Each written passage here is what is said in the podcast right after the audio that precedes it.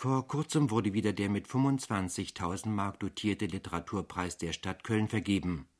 Nach Hans Mayer, Peter Weiß, Wolf Dietrich Schnurre, Uwe Jonsson und Helmut Heißenbüttel ist Hans Magnus Enzensberger der sechste Preisträger und zugleich der erste Heinrich Böll Preisträger, denn so heißt der Kölner Literaturpreis nunmehr in Erinnerung an den in diesem Jahr gestorbenen Nobelpreisträger Heinrich Böll, der ein gebürtiger Kölner war.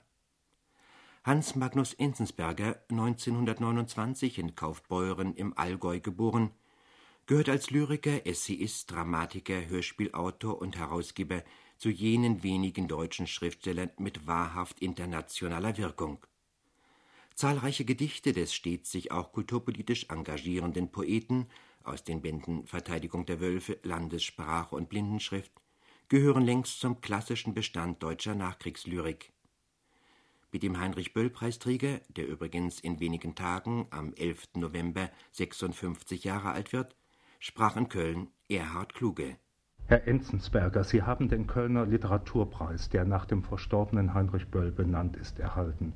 Was verbindet Sie persönlich mit Heinrich Böll, mit Köln? Ja, ich war eigentlich sehr überrascht, denn äh, mit Köln habe ich gar nichts zu tun. In meinem Leben habe ich äh, mit Köln nur in einer Hinsicht zu tun gehabt.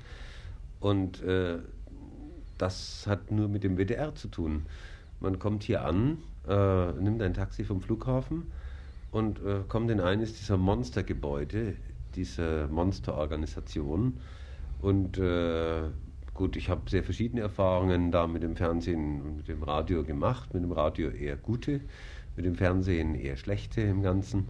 Äh, das ist also für mich Köln, deswegen war ich einigermaßen überrascht. Etwas anderes ist natürlich schon, wenn Sie nach Böll fragen. Böll äh, hat Schriftsteller, die etwas jünger waren als er, eigentlich über 30 Jahre lang begleitet oder wir haben ihn begleitet. Seine Präsenz war für uns sehr wichtig, nicht nur in literarischer, sondern auch in moralischer Hinsicht sehr wichtig. Und äh, ich glaube, fast alle von uns äh, waren sehr traurig, als er gestorben ist. Äh, mehr möchte ich jetzt gar nicht dazu sagen. Ich habe Sie als Schüler in den 50er Jahren auf einer Tagung im Wuppertal kennengelernt, wo Sie sich vehement für die richtigen Maßstäbe einer Literaturkritik eingesetzt haben. Die Tagung hieß damals Literaturkritik kritisch betrachtet. Einsatz und Engagement gehören für Sie wohl überhaupt dazu, zu Ihrer Existenz ich weiß gar nicht, ob man so etwas von sich selbst behaupten kann. Ich glaube, das steht eher den anderen zu. Äh, Schriftsteller haben ja eine Art öffentliche Existenz durch das, was sie machen. Und äh, ich möchte es eigentlich lieber den Lesern überlassen, da ein Urteil zu fällen. Das kann man selbst. Das steht einem sozusagen gar nicht zu. Man hat eine Chance, das, was man schreibt, zu veröffentlichen. Und damit soll es eigentlich auch sein Bewenden haben. Das, äh, Im Übrigen haben die anderen das Wort. Sie haben aber wohl der Literatur allein nicht immer nur die gewünschte Wirkung zugetraut, sondern auch in ihrer Arbeit gewissermaßen der Literatur Flankenschutz gegeben durch herausgeberische Arbeit, durch das Kursbuch und jetzt eigentlich auch wieder durch ihre Reihe Die andere Literatur. Die andere Bibliothek. Und die andere ja. Bibliothek. Äh, das hat, hat wahrscheinlich damit etwas zu tun, dass das Schreiben ja eine sehr isolierte und auch isolierende Tätigkeit ist. Man sitzt da an seinem Schreibtisch und muss die Sachen mit sich selbst ausmachen. Und äh, ich habe dann eben das Bedürfnis, das auszugleichen, indem ich mit anderen arbeite. Äh, denn das ist ja eigentlich alles gar kein Monolog. Die Kultur kann kein Monolog sein, die Literatur kann kein Monolog sein.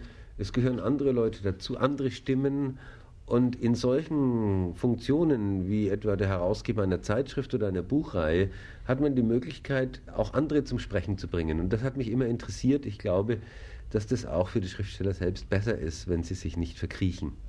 In ihrer anderen Bibliothek, die von Franz Geno verlegt wird, liegt ja auch politische Aufklärung, wie zum Beispiel auch in dem Buch, wo es über die Deutsche Bank geht und die Verbindung der Deutschen Bank zum Nationalsozialismus und eigentlich auch die Poesie und die schöne Literatur nahe beieinander. Kann das sein? Das kann, glaube ich, durchaus miteinander leben.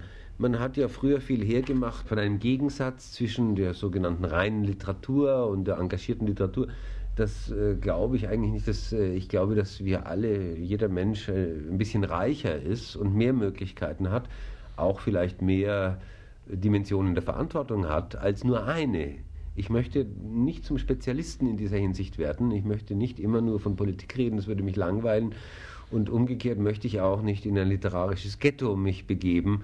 Ich glaube, dass diese beiden Sachen sich durchaus vertragen und vielleicht sogar das eine für das andere produktiv werden kann. In der letzten Zeit haben Sie in längeren Zeitungsbeiträgen ideologische Länderreportagen geschrieben. Die jüngste ging über Spanien. Reizt Sie zurzeit die Reportage das Genre, in dem einst Kisch so brillierte? Ja, das ist eben auch so eine Sache der Reibung mit dem, mit den anderen, mit der Außenwelt, äh, mit die, und dabei kann man sehr viele Sachen lernen. Natürlich so, der Journalismus hat, äh, ist ein gefährliches Genre auch. Man kann sich drin verlieren. Ich kenne sehr viele Berufsjournalisten, die ganz mm, blasierte Leute sind, müde geworden in ihrer Routine. Äh, Gott sei Dank bin ich diesem Druck ja nicht ausgesetzt, denn ich muss ja nicht nun alle vier Wochen eine Reportage schreiben, denn das zehrt an der Substanz und, äh, glaube ich, bekommt äh, den meisten schlecht. Äh, bin ich in der glücklichen Lage, weil ich eben mehr als eine Sache machen kann, dass ich nicht immer dasselbe machen muss. Also das ist für mich sehr wichtig, dass äh, ich die Routinen brechen kann. Einmal eben die Routine, es gibt auch eine Routine des Gedichteschreibens, die kann man mit der Reportage brechen und umgekehrt. Planen Sie noch weitere dieser Länderreportagen? Ja, das ist eigentlich ein europäisches Projekt. Ich möchte mal ein Buch über Europa machen und äh, mal sehen, wie viele solche Reportagen dann noch dazukommen. Wenn ich, wenn ich das Gefühl habe, dass das nun wiederum zu einer Routine wird, dann höre ich sicherlich damit auf und dann wird dieses Buch erscheinen. Für Ihre Reportagen haben Sie eine Reihe von Ländern besucht. Wo wohnen Sie jetzt und wo würden Sie am liebsten sein in diesem Vergleich? Ja, wissen Sie, ich wohne im Moment in München aber die Idee, dass es sozusagen den idealen Ort gibt, an dem einen alles recht wäre, das ist ja eine utopische Idee und in der Wirklichkeit wird man diesen Ort äh, kaum finden. Ich habe mich ziemlich viel bewegt im Leben. Ich war, ich habe auch außerhalb Deutschlands viel Zeit zugebracht. Äh, Im Moment äh, passt mir das. Ich komme auch aus Bayern und äh, als Ausgangsbasis ist die Stadt nicht schlecht. Lieben Sie eigentlich noch immer Gedichte? Lieben? Ja. Ja, das kann man wohl sagen. Ich, äh, das ist doch eine Art Lebensmittel, ohne dass ich persönlich schlecht auskäme. Das heißt aber nicht, dass man nun eben äh, professioneller Poet in dem Sinn wird, dass man eben jedes Jahr pünktlich zur Buchmesse einen neuen Gedichtband vorlegt. Das ist nicht äh, meine Methode.